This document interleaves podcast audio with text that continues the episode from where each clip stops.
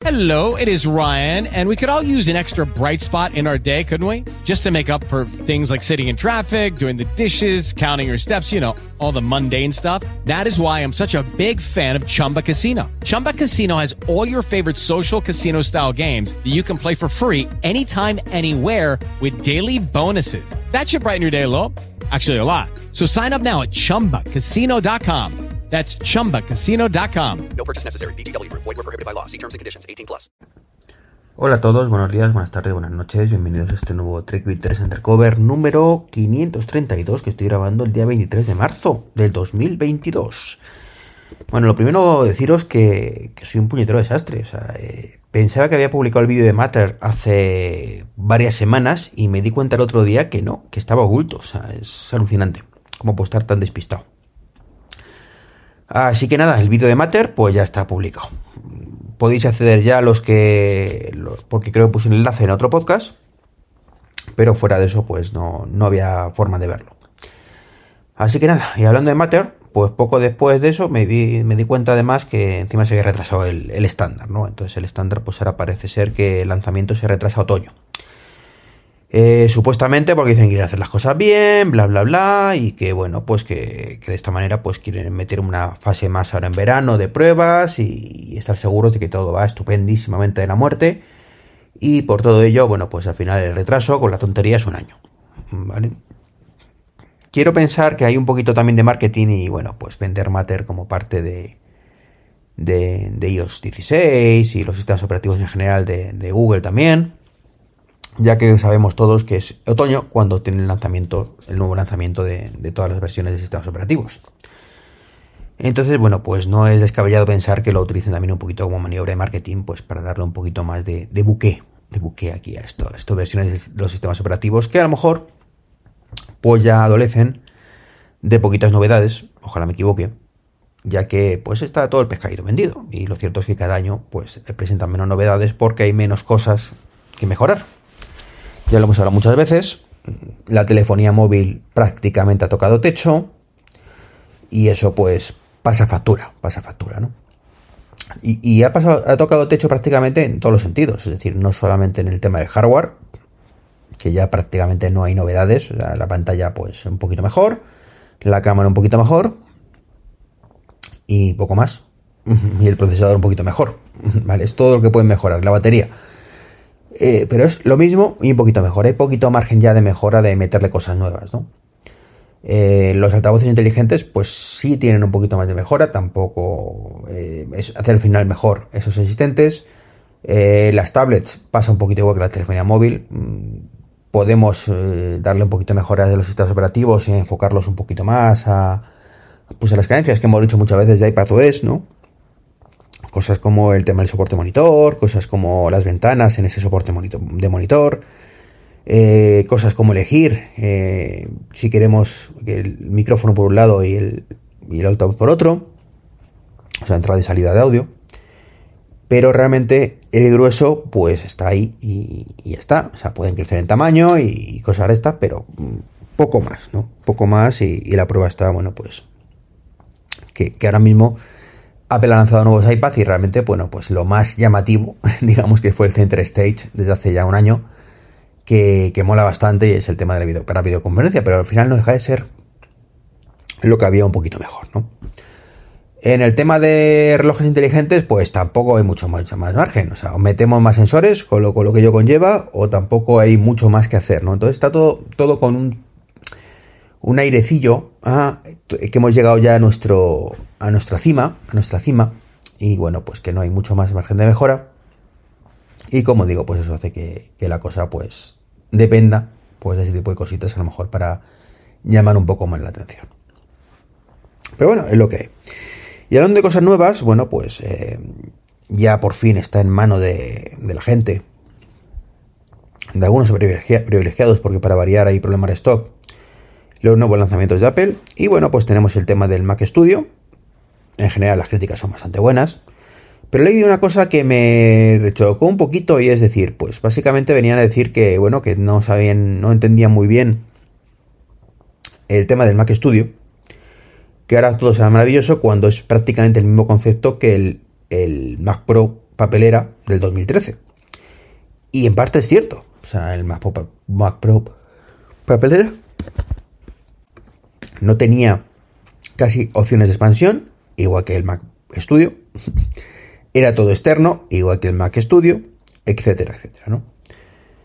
Eh, pero hay una cosa para mí muy importante en todo esto, y es que hablamos de épocas distintas. Estamos hablando de 10 años prácticamente. El Mac, el Mac Pro papelera, si no recuerdo mal, es del año 2013. Pues como digo, son 10 años de diferencia. Y lo más importante, el Mac Studio no es un Mac Pro. Mm, entonces, quizás ese fue el problema del, Mac Pro papelera, ¿no? Que era el Mac Pro. Eh, entonces, claro, es un perfil distinto de uso. Un perfil que mm, es cierto que el perfil que puede usar el Mac Pro, el Mac, el, el Mac Studio, mejor dicho, es el mismo que el Mac Pro papelera en su momento, pero eh, el Mac Pro papelera dejaba fuera a, mucha gente que no podía funcionar con un Mac Pro papelera y que seguramente a día de hoy tampoco podría funcionar con el Mac Studio, pero para esos tenemos el Mac Pro. Entonces, como digo, son gamas distintas de productos que quizás ese fue el error de Apple, ¿no? Y luego, aparte, como digo, que han pasado ya casi 10 años. Entonces, pues evidentemente, eh, el concepto distinto y un perfil, ¿vale? Era el que en el año 2013 necesitaba el Mac Pro. El Mac Pro, el Mac Pro no era adecuado porque necesitaba más disco, más cositas, más velocidad, eh, gráficas externas, una serie de cosas que a día de hoy, quizás con el Mac Studio, a lo mejor no necesita. ¿vale? Hoy el concepto ha cambiado, está todo en la nube, eh, bueno, en 2013 también, ¿vale? Pero menos que ahora. Entonces, claro, eh, hay que tener en cuenta también ese cambio de temporal, ¿no? No es lo mismo eh, un año que otro, igual que en, en 1995 creo que fue cuando lanzaron el, el ¿cómo se llama esto? El Newton, mm, fue un fracaso, ¿vale? Pero lanzaron el iPhone en 2007 y no fue un fracaso.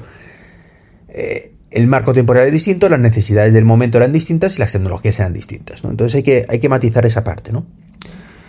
Entonces, bueno, creo que, aquí Apple mm, es cierto que tampoco es una mega innovación. El, Mac Fusion, perdona, el... Ay, no me acuerdo ahora mismo el nombre. El M1 Ultra está genial. Es muy buena innovación. Pero al final es cierto que estamos hablando de un Mac Mini vitaminado, ¿vale? Más grandote, pero el diseño es prácticamente del Mac Mini y es una evolución del Mac Mini, o sea, conceptualmente hablando, ¿vale? Conceptualmente hablando. Más grande, más bonito, más, bueno, más bonito no, ¿vale? Pero más grande y más, y, más todo, ¿no? Más potente y todo lo demás. Entonces, bueno, hay que poner las cosas en perspectiva, como digo. Y otra cosa que, hay que poner un poquito en perspectiva es el tema del display, ¿no? En la pantalla, el estudio display que está recibiendo hostias por todas partes. Eh, que yo ya tengo encargado una, además, precisamente, y que mi intención es quedármela. O sea, estoy muy, muy entusiasmado con este dispositivo. Es cierto que tiene carencias importantes, carencias importantes para ser 2022. Es cierto que por el precio, pues podría ser un poquito mejor, ¿vale? Un poquito mejor en el sentido de HDR, que fuera mini LED, cosas así, que fuera como un XDR más light, ¿vale? Eh, es cierto que tú lo miras y dices, bueno, pues la calidad de la pantalla, como dicen, no es mala, no es mala, es muy buena de hecho, pero no es la mejor, ¿vale? Pero claro, es que eh, hay que poner también, como digo, las cosas en perspectiva. O sea, es que Apple te está vendiendo una pantalla de 6.000 euros, que supuestamente mejora esas cosas, claro, sí, no podemos pretender que Apple no diga, venga, te dejo a, menos de 2.000 lo mismo que te estaba vendiendo antes por 6.000. O sea, eso estaría muy bien. De hecho, la evolución en la, electrónica hace que no se ha descabellado eso, ¿vale? Pero Apple no funciona así. Tristemente no funciona así. O sea, eh, funciona de aquella manera y hay que entenderlo, ¿no? Eh, hay críticas en el sentido ese de que no lleva el XDR y que no lleva 120 Hz, el promotion y cosas así. Bueno, yo particularmente, en mi caso concreto, creo que no va a ser muy grave. No va a ser muy grave. Em, em, yo no soy muy exigente con las pantallas. De hecho, os tengo que confesar que tengo un MacBook Pro retro, como digo yo, de Store 14. Y la pantalla, pues que queréis que os diga, me parece igual de buena o de mala que la del modelo anterior. O sea, yo no soy capaz, de verdad, con mis ojitos, mm, ¿vale? Estos que tengo defectuosillos seguramente, de notar muchísima diferencia. ¿Que el negro es más negro real que con las otras? Vale, perfecto. Es un pelín más negro real. Maravilloso. ¿Vale? Pero no pasa nada. ¿Vale? Es a lo que voy. Entonces, que sí, que estaría mejor si fuera negro real y fuera mini LED y fuera promotion y todo lo que queráis. Sí. No vamos a negar la mayor. Sí, sería mejor. ¿Que es una pantalla muy cara para lo que ofrece? Pues seguramente, también. No voy a negar tampoco eso. Pero lo cierto es que es una pantalla que no ofrece nadie más que ellos. Y eso es lo, el, matiz importante.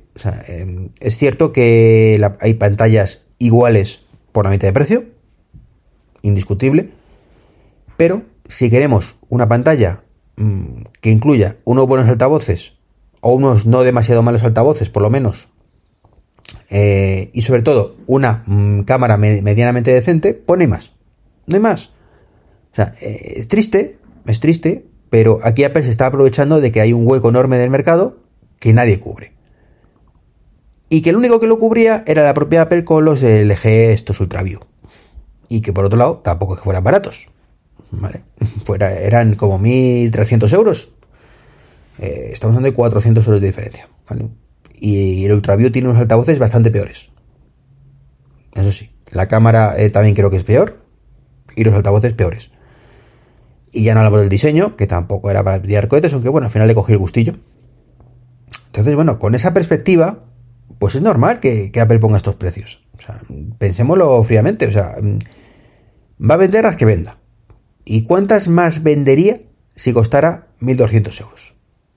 Esa es la clave. Porque seguramente los, los que vayamos a comprarla, la compraríamos igual. No creo que haya mucha gente que deje de comprarla porque cueste 300, 400 euros más. Porque sigue siendo muy cara. ¿Vale? Es decir, cualquier monitor mm, con esas características, bueno, no existe, ¿vale? Pero lo habéis visto por ahí. Es que por 400 euros tienes la Huawei no sé qué que se ve igual de bien. Perfecto. Pero la Huawei no sé qué, pues, mm, o no tiene soporte BESA, como dicen, o no tiene altavoces, o no tiene la cámara. Que sí, que diréis, ¿y para qué quieres eso? Pues le pones altavoces externos y una cámara externa. Perfecto. Pues cómprate el Huawei y le pones la cámara externa y el altavoz externo. Yo no quiero hacer eso. ¿Vale? Yo lo que quiero es un monitor que incluya todo, igual que ocurría con el Thunderbolt Cinema Display, que era un pepino de monitor, que era un pepino de monitor en aquel momento, no era 4K, no era 5K como es esta pantalla, eh, no, era un LCD que se veía muy bien en aquel momento para lo que había, una gama alta de monitor, proporcionalmente incluso más alta quizás que, ahora, eh, y que mm, costaba ya 1.200 euros, o 1.300. Y entonces si le sumamos la inflación y todo este rollo, pues nos encontramos que cuesta prácticamente lo mismo. Entonces, eh, es lo mismo que en aquel momento. Entonces hay que tomárselo de esa manera. Y luego, mm, bueno, vale, pues es que los negros se ven regulero. Mm, vale. Si pones la, la, habitación oscuras, eh, pues se nota que no es un negro real. Mm, vale, sobreviviré. O sea, no es un monitor que estaría muy bien que fuera, insisto, pero no es un monitor que yo vaya a utilizarlo para eso. Es un monitor que utilizo como monitor. Ponerlo en la pared con un soporte BES además, que muchos de la competencia no ofrecen. Y directamente pues disfrutar de, un del Mac Pro, del MacBook Pro, mejor dicho, en 27 pulgadas. Esa es mi idea. Es que hay veces que se reinicia y que tiene problemas de, software, ¿vale? Pues como dice su nombre, es un problema de software. Lo actualizarán y lo solucionarán. No pasa nada. ¿eh? Me preocuparía mucho más que esto ocurriera con la Huawei o con la HP que tengo, por ejemplo, actualmente, que de hecho hay problemas que evidentemente no se solucionan, ¿vale? Porque no se actualizan, ¿vale? Entonces un poquito como el tema de los coches eléctricos, ¿no? Pues que todo estupendo, que Tesla, que fíjate qué bugs tiene, pero Tesla te actualiza el coche eh, tres veces al año. Mi Hyundai, pues lo actualizan una vez, con suerte cuando hago la revisión, y encima ni siquiera solucionan la mitad de las cosas. Entonces, es a lo que voy, ¿no? Que la cámara es que no va tan fina, no se ve tan bien como otras cámaras. Mm, vale. Vale. Peor que la que tengo ahora mismo no creo que sea. Sinceramente. Yo con que se ve igual, más o menos que la del portátil, me vale. Y además con el Center Stage, así que contento. Apple ya ha dicho que hay un problema de software que van a solucionar con una actualización. Perfecto. O sea, no podemos pedirle peras al olmo. O sea, mm, de verdad, No pasa nada. ¿Que sería mejor si lo tuviera? Sí. ¿Que por ese precio debería tenerlo? Sí. Pero vuelvo a insistir, no hay ningún producto de la competencia que lo tenga. Y eso es clave en este tema. Si no tienes competencia, puedes hacer lo que te eh, las narices y ponerlo al precio que te saque las narices. Porque no tienes competencia. Y esto es lo que está ocurriendo con este producto. Y por eso estoy convencido que me va a satisfacer tanto este producto. Porque no tengo alternativas. ¿Vale? Que muy triste. Sí. ¿Vale? Que si de pronto mañana me sale KLG o Huawei en un pantallote de 32 pulgadas o de 27 con 5K, que por cierto el de Huawei es de 4K, con unos altavoces equivalentes a estos, que lo dudo, que lo dudo, ¿vale? Porque los altavoces sí que, por lo visto, y los micrófonos son la leche. Em, y con una cámara maravillosa 4K eh, y con Center Stage por la mitad de precio, fantástico, fantástico. Será un producto que rivalizará realmente con, con este Display Studio, con Studio Display. Pero hasta que esto ocurra, pues no tenemos nada. Así que yo creo que hay que tomárnoslo de esa manera, ¿no? O sea, no mirar tanto el tema negativo, de que es que, bueno, que sí, que sería maravilloso, insisto, si fuera una XDR de que fuera la de 6.000 euros, con mejor cámara y que costara 1.300. Por supuesto, pero no. No. Y esto buscando la analogía, como digo, en el coche eléctrico, como los que pretendíamos, yo el primero, que el Model 3 fuera un Model S en pequeño y que costará, eso sí, eh, como mucho, como mucho, eh, un 30%. Pues no, ¿no? Primero te cuesta más de un 30% el básico y segundo, eh, tiene menos cosas que el Model S. Que no es que lo hago más pequeño y con eso no, no, no funciona así la industria, ¿vale? Entonces, hay que, hay que tener los pies en el suelo y no, que, no cabrearnos cuando el mundo pues no gira como nos gustaría, pero muchas veces es que no puede girar así. Y las empresas están para lo que están. Y insisto, yo soy el primero que critico muchísimo a Apple. Por ejemplo, el teclado, el teclado del, del iPad Pro, pues es carísimo. Carísimo. Y, ya está. Y me parece que un, precio eh, completamente desproporcionado. Pero eh, se aprovechan de que son los únicos que hacen ese teclado. ¿Por qué no hay otros que, que hagan ese teclado igual? Pues no lo sé. Pues a lo mejor es que no es tan fácil. Y creemos que sí. Y yo soy el primero que, lo critique muchísimo y a lo mejor no es tan fácil. Bueno. Logitech hace teclados compatibles, sí, pero no son iguales. No son igual de buenos. Entonces, pues bueno, todo a lo mejor, a lo mejor resulta que no están desproporcionados por de todo. ¿Que me, me, encantaría que ese teclado costara la cuarta parte? Sí, pero cuesta lo que cuesta y si queremos tener ese teclado cuesta pues lo que hay que pagar, 300 y pico euros. ¿Que no joroba? Sí, pero es lo que hay. Y con esto es un poquito lo mismo, ¿no? que, ya digo, mm, parece que me estoy como, eh, que, que, es como asumir qué es lo que hay y ajo y agua y tal, pero es que, mm, de verdad, yo me pongo ahora mismo a pensarlo y digo, prefiero que, que exista este producto con estas características a 1800 euros a que no exista este producto con estas características a 1800 euros, porque no tenía alternativa hasta hace, hasta hace un mes. En fin, que con esto ya me enrollo mucho. Un saludo como siempre y hasta el próximo podcast. Chao, chao. Lucky Land Casino asking people what's the weirdest place you've gotten lucky? Lucky? In line at the deli, I guess. Aha, in my dentist's office. More than once, actually. Do I have to say? Yes, you do. In the car before my kids' PTA meeting. Really? Yes. Excuse me, what's the weirdest place you've gotten lucky? I never win and tell. Well, there you have it. You can get lucky anywhere playing at LuckyLandSlots.com. Play for free right now. Are you feeling lucky? No purchase necessary. Void where prohibited by law. 18 plus. Terms and conditions apply. See website for details.